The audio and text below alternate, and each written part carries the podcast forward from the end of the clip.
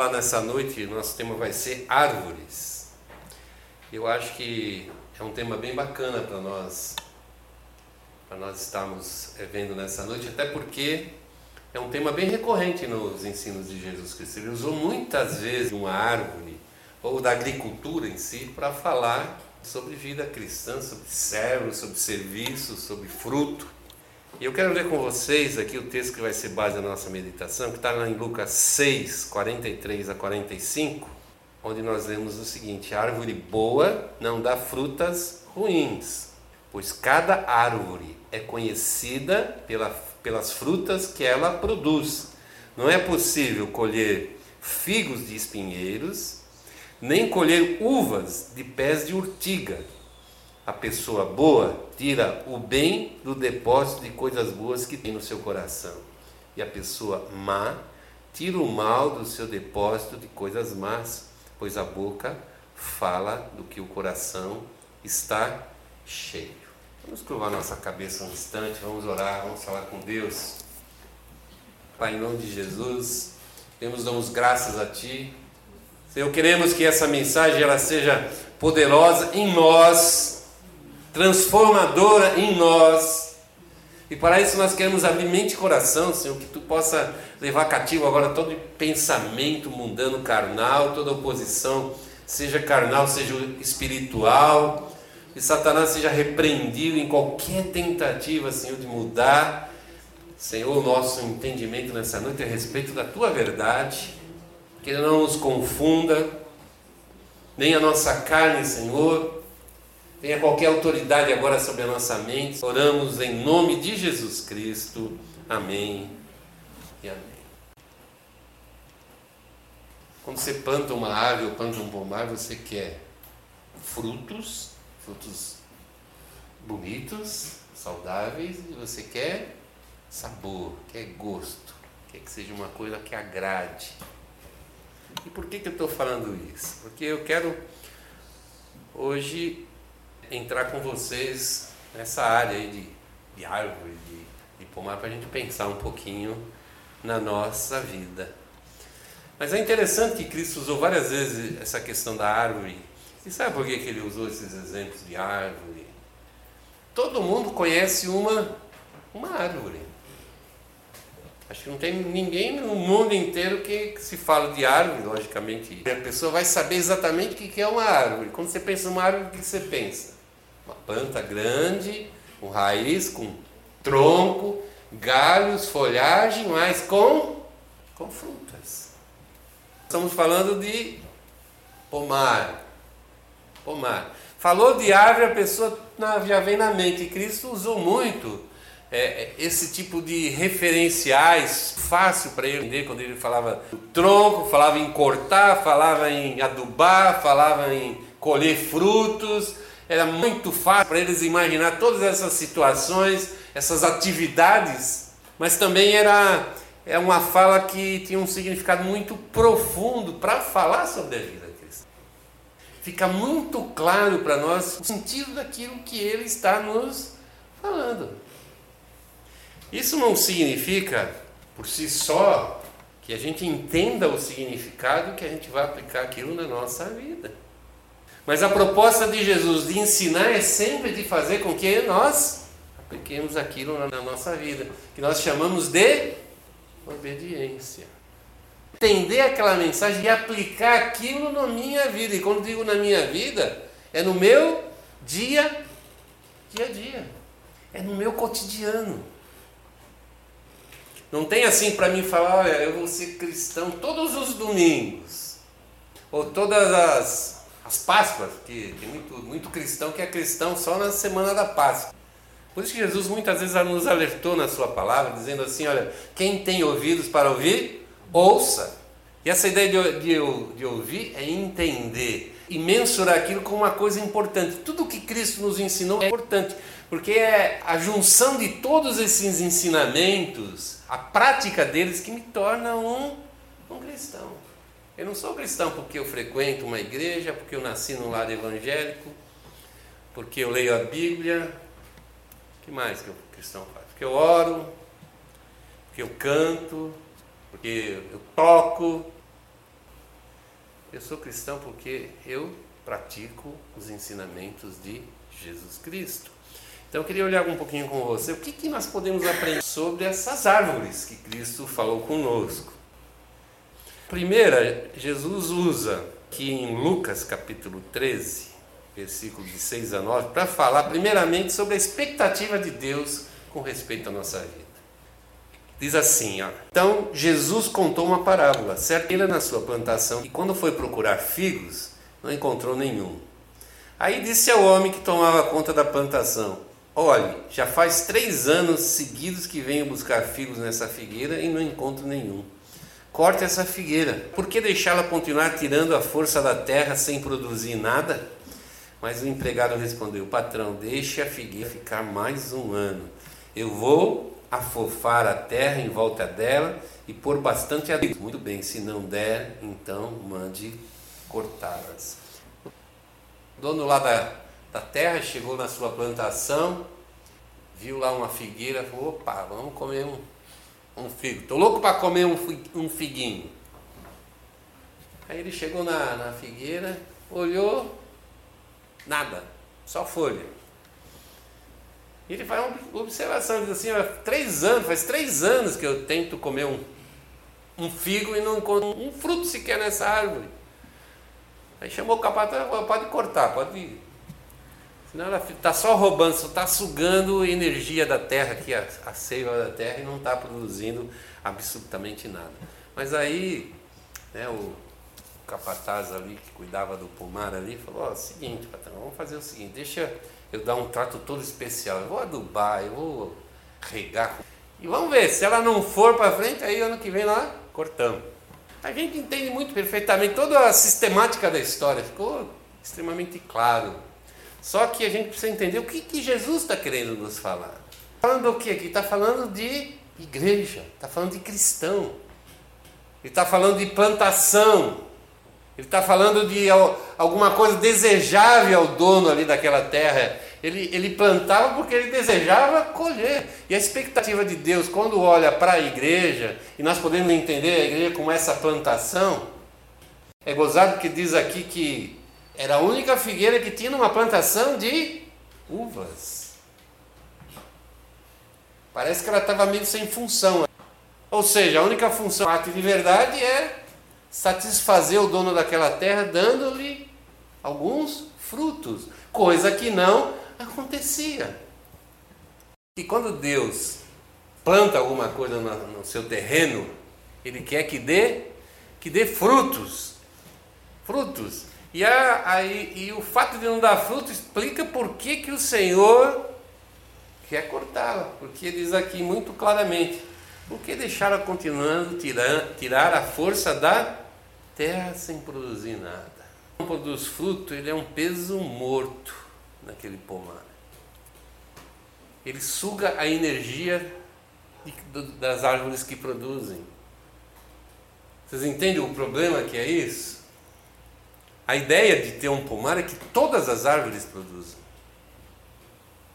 A igreja é um lugar onde todas as pessoas que são chamadas, são transformadas pela mensagem de Cristo, recebem uma nova vida, recebem em si mesmo tudo aquilo que ele precisa para produzir, para frutificar. Se ele não faz isso, ele está, não é só atrapalhando, mas ele está roubando energia da própria igreja. Mas a verdade é que o, pela intercessão aqui do capataz, e nós podemos entender esse capataz como Jesus Cristo, ou como o Espírito Santo, vou dar, me empenhar o máximo possível para que essa árvore produza. Então Deus não desiste de nós. Em tese tem mais um ano, mas não foi a proposta? Aí se não produzir, chega uma hora que até, acho que até o Espírito Santo perde a paciência conosco perde a paciência conosco. Também a gente vai entender, o texto que nós lemos, começo ali, principalmente, diz assim: A árvore boa não dá frutas ruins, assim como a árvore que não presta não dá frutas boas. Aqui está falando de qualidade. Deus tem uma expectativa com respeito a nós produzirmos frutos, mas também tem uma expectativa que esses frutos sejam frutos de, de qualidade. Muitas vezes nós roubamos esse predicativo de Deus, nós falamos assim: eu vou só até aqui, eu vou me entregar até aqui, eu não, não passo daqui. Isso produz vidas completamente sem, sem qualidade. Por quê? Porque a gente barra esse desenvolvimento, essa transformação que é continuada. Eu vejo muita gente contando experiências que teve lá no passado. Não, quando eu me converti, aí aconteceu aquilo. E mas aquilo foi e parou ali, não aconteceu mais absolutamente nada. Quando a gente impõe restrições, quando a gente tenta comandar esse processo de transformação da nossa vida, quando a gente começa a conflitar essa autoridade que nós damos a Deus de transformar, de fazer realmente que a gente seja aquele tipo de árvore frutífera que Deus espera ver na sua plantação, nós estamos deixando de produzir com a qualidade que Deus quer que seja produzido. Frutas sem qualidade. Como é que a gente conhece que uma árvore é boa ou é ruim? Pela fruta. Posso dizer, não, essa árvore é boa, olha só que raiz maravilhosa, Cláudio. Ninguém faz isso. Olha que tronco bacana. Quem planta uma árvore quer comer frutos. Frutos de qualidade. Esse próprio texto, lá no versículo 45, diz assim: A pessoa é, boa tira o bem do depósito de coisas boas que ela tem no seu coração. Na verdade, essa transformação coloca essa capacidade de produzir o que é bom, o que é o, o bem em nós, também é fruto do Espírito de Deus. E uma pessoa que é uma árvore que realmente é boa nesse sentido de estar realmente produzindo aquilo que Deus tem como expectativa, que não, não, não frustra o que Deus deseja, que Deus quer da nossa vida, é uma pessoa que está usando bem aquilo que ela já tem lá no seu depósito, lá dentro do seu coração. Já tem. Nós vivemos numa época que parece que ser bom é ajudar o pobre, é lá cuidar de cachorro na rua, fazer sopão para os moradores de rua. Isso tudo é maravilhoso, é muito legal. Mas quando a Bíblia fala de fazer o bem, não está falando isso. Está falando do que produz isso na nossa vida. Não é uma coisa que eu marco dia e hora, com uma atividade, uma coisa extracurricular. Nossa, eu me empenho a semana inteira, trabalho um monte e tal, mas todo sábado eu estou lá servindo sopão lá na rua. Isso não é o tipo de bem que nós temos dentro do nosso coração. O bem é a capacidade que o Espírito dá a gente produzir, que é bom. Se você olhar para o fruto do Espírito lá em Gálatas 5, no texto de Paulo, você vai ver que são aquelas qualificações que nós temos em nós através do Espírito, que não são naturais, ou se são às vezes naturais, tipo bondade. Tem gente que tem um pouco de bondade lá naturalmente na sua vida, mas pisa no seu carro você vai ver. Uma tendência de ser bom com quem é bom. Tendência de ser bom com quem é bom. Que é o que o homem, o ser humano faz. Nós estamos falando de alguma coisa que extrapola isso. E Cristo é o grande exemplo para a nossa vida, porque Ele morreu por nós quando a gente era ainda inimigo de, de Deus. Ele não morreu por nós porque a gente era bonzinho, morreu por nós porque nós éramos ruins. Porque se você fosse bom e eu fosse bom, ele não precisava ter morrido, que seria uma bênção para Deus não precisar sacrificar seu filho. Não precisava Jesus se esvaziar de toda a sua grandeza celestial, sua divindade, para se transformar em um homem, colocar em risco né, a sua vitória, porque ele foi tentado, e a Bíblia diz claramente que ele foi tentado como um ser humano, mas passou por todas as tentações vitorioso, porque focou em Deus, focou na obediência. O texto diz a respeito de Jesus que ele foi obediente, e obediente até a morte. Até a morte. Aí eu pergunto, será que a gente tem essa. Será que a gente teria essa firmeza de fé, de ser fiel até a Jesus Cristo até a morte? Paulo fala assim em determinado momento: vocês não, não precisaram ainda resistir até a morte, até o sangue. A gente não sabe se um dia vai precisar não resistir. Se um dia alguém, a gente precisar falar assim, ó,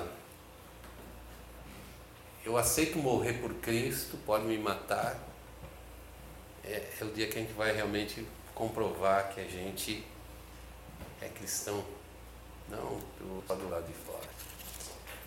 Também, não é só qualidade, lá em João 15, também nós vemos um texto que fala sobre quantidade. João 15, de 1 a 3, Jesus disse: Eu sou a videira verdadeira e meu pai é o lavrador. Todos os ramos que não dão uvas, embora elas estejam em mim, mas os ramos que dão uvas, ele poda a fim de que fiquem limpos e deem mais uvas ainda. Vocês já estão limpos por meio dos ensinamentos que eu lhes tenho dado. Tenho dado. O que é pó de uma árvore? A árvore tem um monte de galho, suga toda aquela energia e não acaba não dando uma quantidade boa de frutos. Então Deus pode. E é engraçado que aqui esse texto diz como é que ele. Qual é o equipamento de poda que Deus usa na nossa vida? Vou ler para vocês aqui no versículo 3. Vocês já estão limpos por meio dos ensinamentos que eu lhes tenho dado.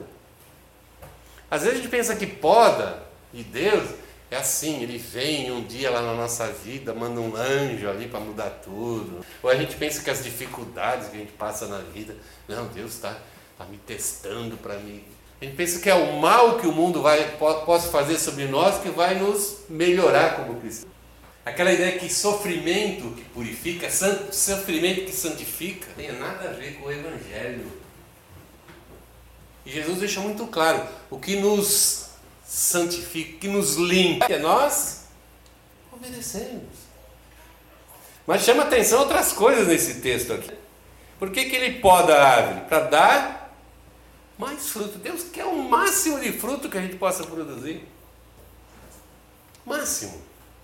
Então é muito importante que a palavra de Deus esteja produzindo essas mudanças, essas transformações. A nossa obediência à palavra é isso que muda a nossa vida. Muitas vezes a gente quer ser mudado pelo Espírito Santo a gente fica assim: Ó, oh, Espírito Santo, muda a minha vida. Se você não obedecer, o Espírito Santo não faz milagre.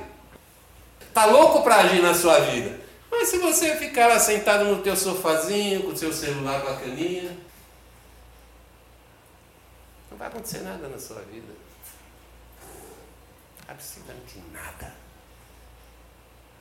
E, e chama atenção mais uma coisinha aqui nesse texto que está no versículo segundo.